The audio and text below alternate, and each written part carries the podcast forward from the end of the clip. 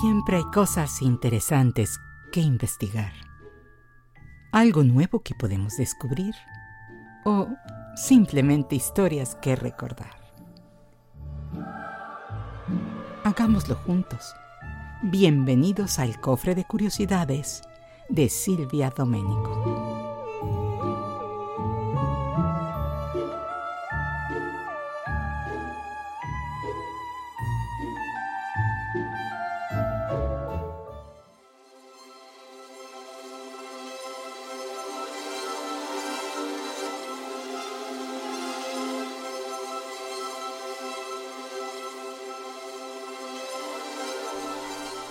Desde la antigüedad el ser humano mostró interés por desplazarse a otras regiones, ya fuera por comercio, migración, guerras, conquista, exploración o turismo.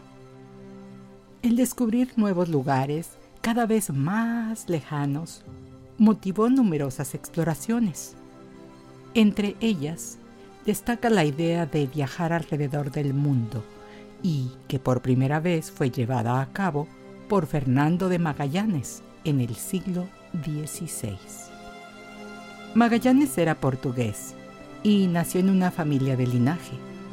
Siendo un niño, fue a vivir a la corte como paje de la reina Leonor.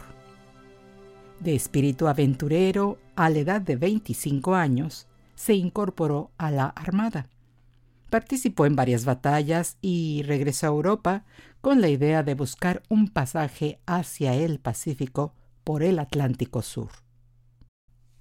Esta idea fue rechazada en varias ocasiones por el rey Manuel de Portugal, por lo que finalmente Magallanes es autorizado a dejar el país y decide ir a España, donde finalmente logrará que el joven rey español Carlos I apruebe el viaje y dar hacia España la posibilidad de crear una ruta comercial, llegando por el oeste a las Islas Molucas, en el archipiélago de Indonesia, conocidas como las Islas de las Especias, sin atravesar zonas marítimas pertenecientes a los portugueses.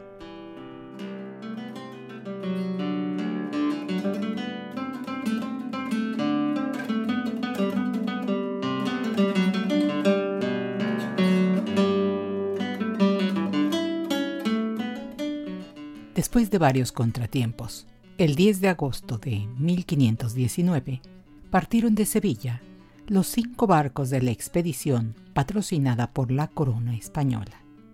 Quince meses después de explorar el litoral del continente americano, encontraron un paso entre el Océano Atlántico y el Océano Pacífico que nombraron el Estrecho de Magallanes.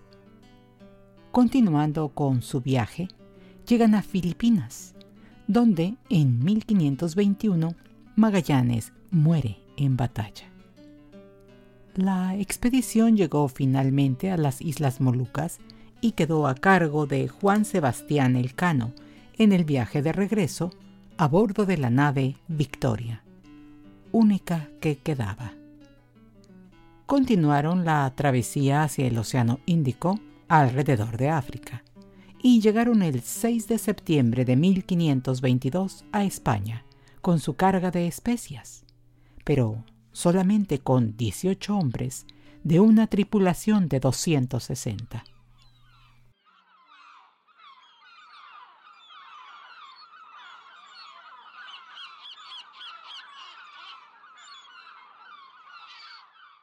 Cincuenta y siete años después, se realizaría un segundo viaje de circunnavegación del mundo, pero en esta ocasión llevada a cabo en la totalidad del viaje por la misma persona, Francis Drake, capitán, explorador y corsario inglés.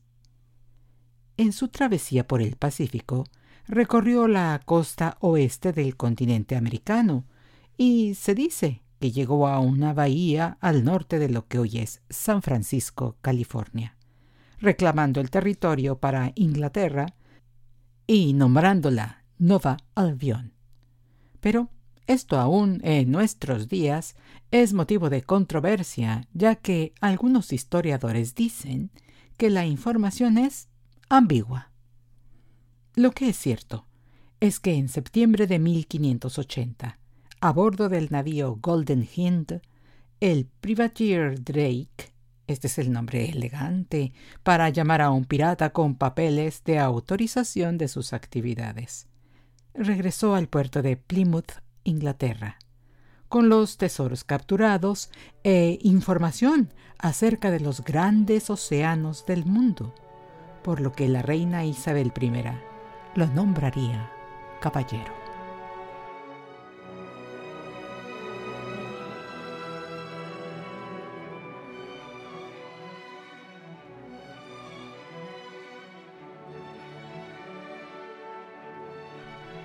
George Francis Train fue un excéntrico hombre de negocios nacido en Boston, Massachusetts, que entre otras actividades estuvo involucrado con la construcción del ferrocarril transcontinental a través de las montañas rocallosas e incluso fue candidato presidencial.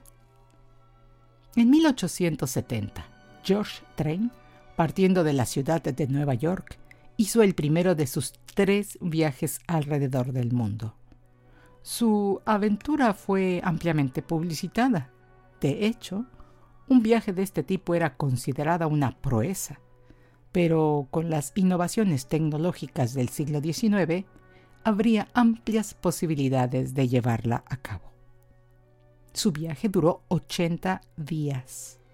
Aunque George Train pasó dos meses en Francia, apoyando la insurrección de los comuneros revolucionarios, por lo que fue encarcelado 13 días. Train afirmaba que su aventura inspiró al escritor francés Julio Verne para escribir la novela La Vuelta al Mundo en 80 días, y que su protagonista, Phileas Fogg, era él.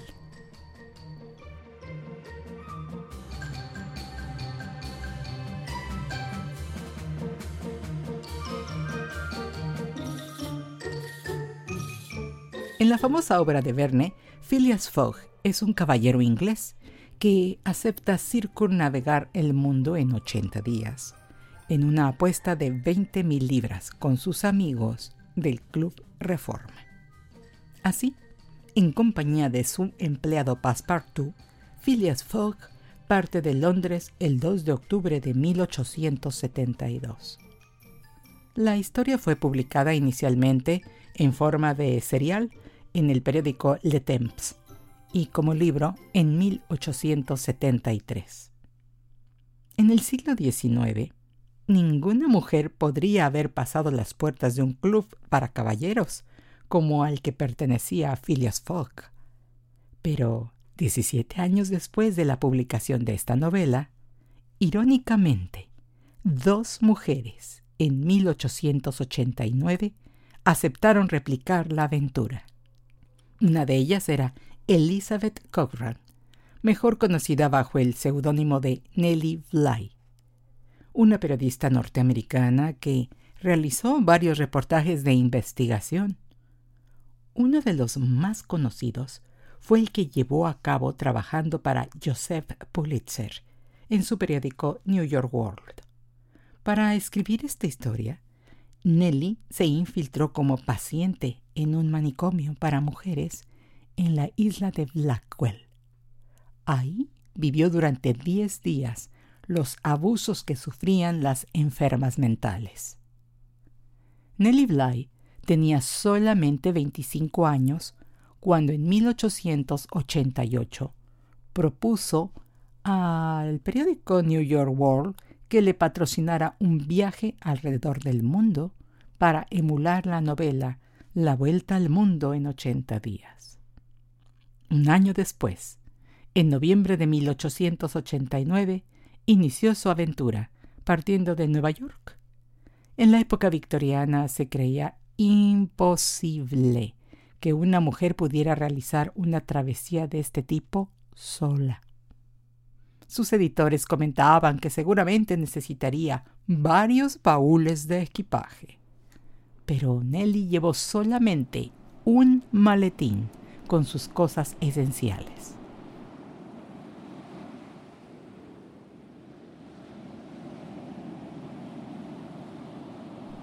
Siendo una viajera inexperta, los primeros días eh, a bordo del transatlántico rumbo a Londres los pasó mal, con náuseas, pero esto fue superado y disfrutó del resto de su travesía hasta llegar a Europa. También imaginen lo incómodo que debe haber sido viajar usando los restrictivos vestidos victorianos. Aprovechando el momento de publicidad generado por esta vuelta al mundo, emulando la novela de Julio Verne, la revista mensual Cosmopolitan decidió de último momento iniciar una carrera para establecer un récord, enviando una reportera también, pero en la dirección contraria. La elegida fue Elizabeth Wiesland, que, contando solamente con seis horas para prepararse, partió de Nueva York el mismo día que Bly. Elizabeth Wiesland tenía 28 años, pero ya era conocida también por sus trabajos literarios, por lo que la redacción de su aventura tenía un tono más poético. Así describe parte de su travesía por el Océano Pacífico. El mar se está volviendo muy azul. La esmeralda se desvanece a medida que pasamos a estos vastos campos líquidos. Y el azul se profundiza y profundiza hasta que no se encuentran palabras para expresar, ningún símil que transmitir la intensidad de su azul ardiente. Los zafiros serían pálidos y fríos junto a este mar, palpitando con sombras profundas como violetas, pero no púrpuras, y sin ningún toque de ningún color para imitar su tono perfecto. Se enciende con un esplendor indescriptible y de muchas facetas, bajo un cielo que es pálido por contraste, y la misma espuma que se curva lejos de nuestra estela es azul como las sombras azules en la nieve. La proa de nuestro barco arroja dos delicadas plumas de perla, y el resplandor del sol que brilla a través de estas ha impulsado hacia arriba, sobre el suelo azul debajo de nosotros, un arco iris que envuelve nuestro paso y brilla sobre las onduladas olas, como el brillo sobre el pecho de un pavo real. Bisland escribió siete artículos para Cosmopolitan sobre su viaje y posteriormente fueron publicados en un libro titulado Mi viaje alrededor del mundo en siete etapas.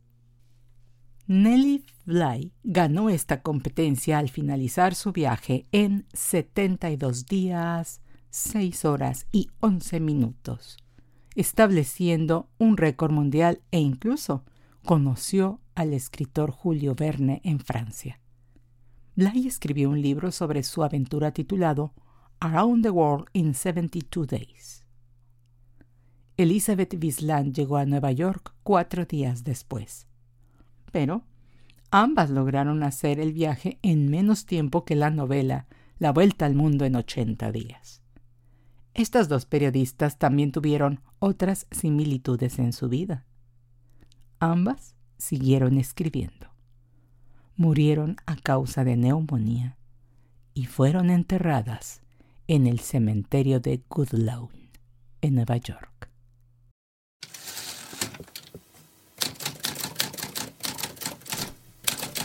Volvamos al tiempo cuando Nelly Bly logró finalizar su viaje alrededor del mundo. ¿Recuerdan a George Train? que aseguraba ser la inspiración de Julio Verne para su novela La Vuelta al Mundo en 80 días? Bien, el récord establecido por Nelly Bly provocó a Train para convencer al periódico Tacoma Evening Ledger de que anunciara su segundo intento de circunnavegación del mundo en el mismo año. Así partió de Tacoma, Washington, en marzo de 1890, logrando establecer otro récord, completando el viaje en 67 días, es decir, cinco días menos que Bly. La vuelta al mundo en 80 días ha sido traducida a 70 lenguajes, servido de inspiración para otras novelas y adaptada al teatro, radio, televisión y cine. En 1874, el mismo Julio Verne, junto con el escritor Adolfo de Neri, realizaron una adaptación teatral que fue representada por varias décadas. Picaporte, suelta ese pollo y atiéndeme. Sí, señor. Este es un país muy primitivo y vamos a necesitar protección. Yo tengo esto. No, demasiado medieval, un par de pistolas. ¿Pistola? ¿No te parecerá extraño? Oh, no, señor. Tienes 47 minutos, el tren sale en. Ahí estaré. Ya sabes, mucho cuidado con provocar a los indígenas. Sí, señor.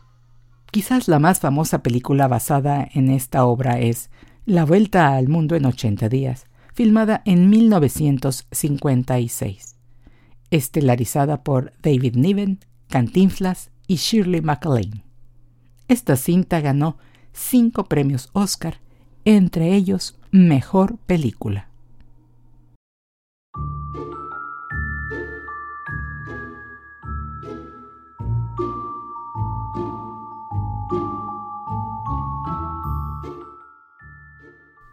Porque siempre hay cosas interesantes que investigar, algo nuevo que podemos descubrir, o simplemente historias que recordar. Gracias por acompañarme en el cofre de curiosidades de Silvia Domenico. Recuerda, expande tu conocimiento, sé curioso y hasta la próxima.